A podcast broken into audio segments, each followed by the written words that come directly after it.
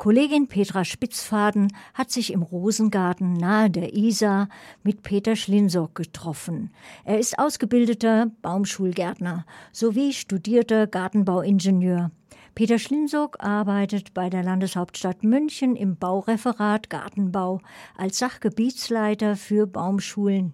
Er ist verantwortlich für insgesamt 60 Hektar Produktionsflächen an mehreren Standorten, wo der grüne Nachschub für Grünanlagen, Schulen, Kitas oder Straßenränder wächst. 42 Mitarbeiter unterstützen ihn dabei.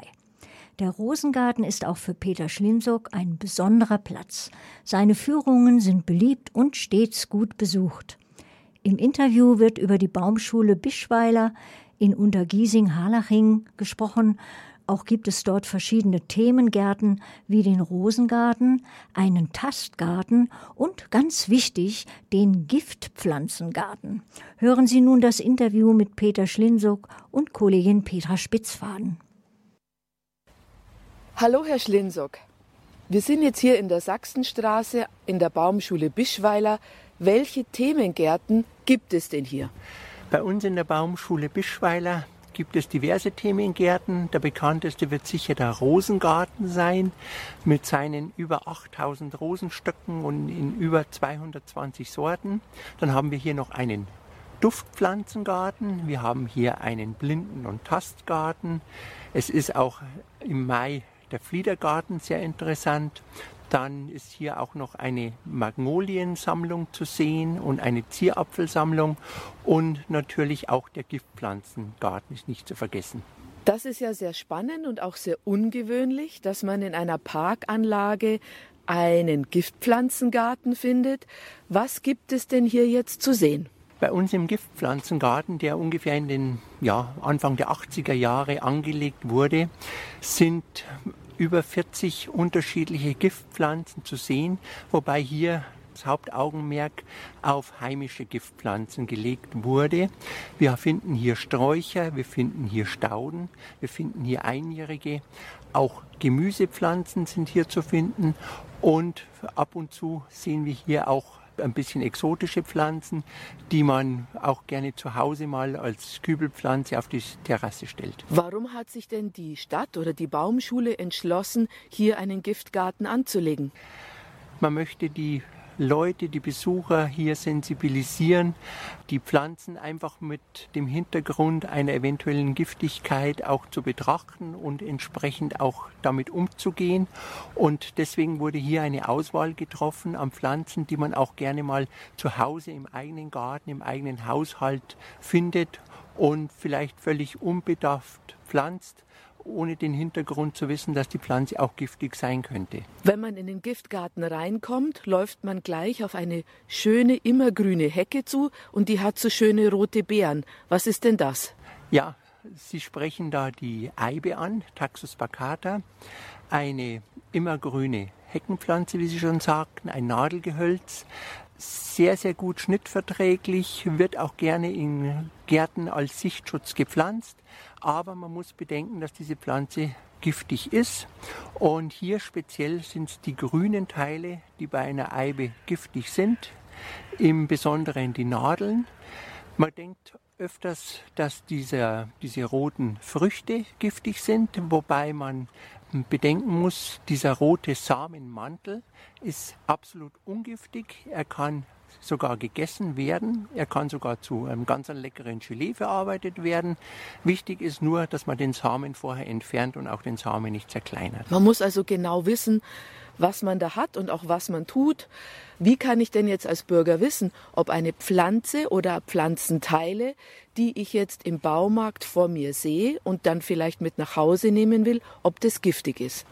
Es ist ratsam, wenn ich im Baumarkt oder auch im Lebensmitteleinzelhandel, wo diese Pflanzen angeboten werden, mich immer informiere darüber, welche Eigenschaften hat diese Pflanze, ist die auch für meine Ansprüche geeignet und ich muss mich auch im Vorfeld immer darüber informieren, ist diese Pflanze auch eventuell giftig. Wobei, wenn sie giftig ist, ist das natürlich auch kein Kriterium, diese Pflanze nicht zu kaufen, weil ich kann wenn ich eben entsprechend über die Eigenschaften der Pflanze Bescheid weiß, auch damit umgehen und die Pflanze eben entsprechend behandeln. Was sind denn auch hier jetzt typische Pflanzen, die man gerne im Garten hat oder auf der Terrasse auch als Kübelpflanze und dann hier auch im Giftpflanzengarten plötzlich wiederfindet?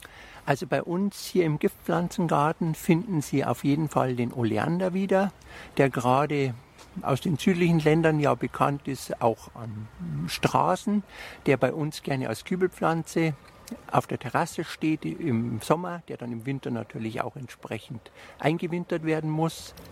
Eine weitere Pflanze ist die Engelstrompete, die wir hier im Giftpflanzengarten auch als Kübelpflanze halten, die bei uns natürlich nicht winterhart ist, die aber auch gerade in den Sommermonaten sehr zierend wirkt. Hier ist zu beachten, dass eine große Giftigkeit vorliegt, die man nicht außer Acht lassen soll, aber ein entsprechender Umgang mit dieser Staude ist absolut unproblematisch und es geht auch keine Gefahr von dieser Pflanze aus. Wenn Sie sagen, der Umgang ist unproblematisch, kann ich dann auch die Blätter einfach mit der bloßen Hand anfassen oder raten Sie dazu, bei den Giftpflanzen Handschuhe zu tragen? Diese Vorsichtsmaßnahmen sind immer individuell zu treffen. Also man kann nicht eine Giftpflanze mit der anderen eins zu eins vergleichen. Es gibt Giftpflanzen, wo sicher auch eine entsprechende Kleidung, äh, wo auch Handschuhe ratsam sind. Bei der Engelstrompete, der Datura, ist es unproblematisch, die auch mit der Hand anzufassen. Sie haben hier ja ganz unterschiedliche Pflanzen und nicht jede Pflanze ist gleich giftig. Das ist richtig.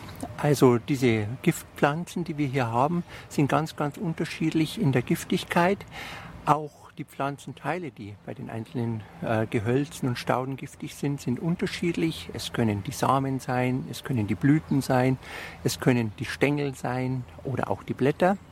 Und auch der Grad der Giftigkeit in der Pflanze ist auch nicht übers Jahr immer gleich, hängt oft mit dem Reifezustand der Samen zusammen, hängt auch mit dem Witterungsverlauf zusammen, hängt auch mit dem Tagesverlauf zusammen, ob es eher ein kühler Tag ist oder ob es ein warmer Tag ist.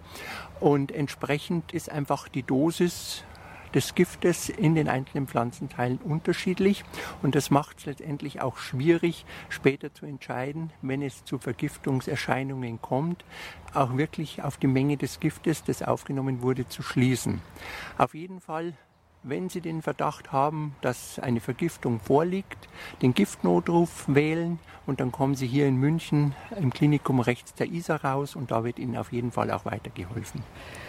Eine andere Pflanze, die man ja auch viel im Garten findet, ist der Schneeball. Da hatten Sie mir im Vorgespräch auch schon gesagt, da müsste man aufpassen. Beim Schneeball ist es so, dass der eine unglaublich wichtige ökologische Bedeutung hat in der Tierwelt. Er dient als Nistgehölz, er dient als Nahrungsgehölz für Vögel, auch für Insekten.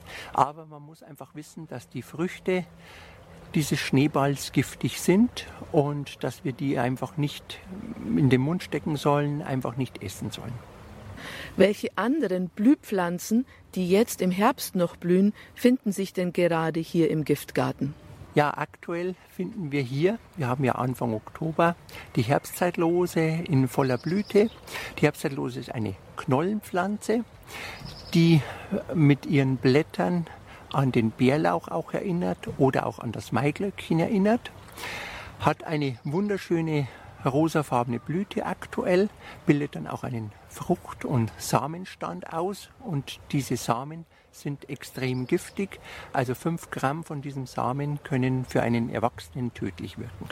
Wenn man die beim Spazierengehen zum Beispiel findet, sind es dann die, wo man sagt, ui guck, da steht ein Krokus.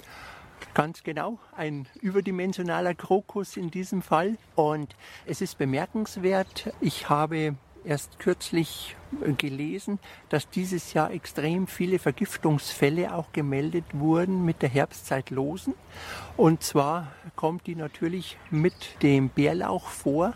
Und da gab es einfach extrem viele Verwechslungen dieses Jahr mit der Bärlauchpflanze, die ja absolut ungiftig ist, die man auch sehr gut auch zubereiten kann und verzehren kann. Ich habe hier hinter mir auch noch eine sehr schöne blaublühende Pflanze entdeckt. Die sieht ja fast aus wie eine Glockenblume, ist aber was anderes. Genau, das ist keine Glockenblume, sondern das ist unser blauer Eisenhut. Eine Pflanze, die bei uns auch heimisch ist, die man auch in der freien Natur findet, die allerdings von der Giftigkeit her nicht außer Acht zu lassen ist. Also deswegen lassen Sie die Pflanze stehen, Finger weg, erfreuen Sie sich einfach nur an der Blüte. Herr Schlinsock, ich danke Ihnen ganz herzlich für das Gespräch und wünsche Ihnen noch einen schönen Tag. Ich bedanke mich auch für den Besuch und kommen Sie gerne mal wieder.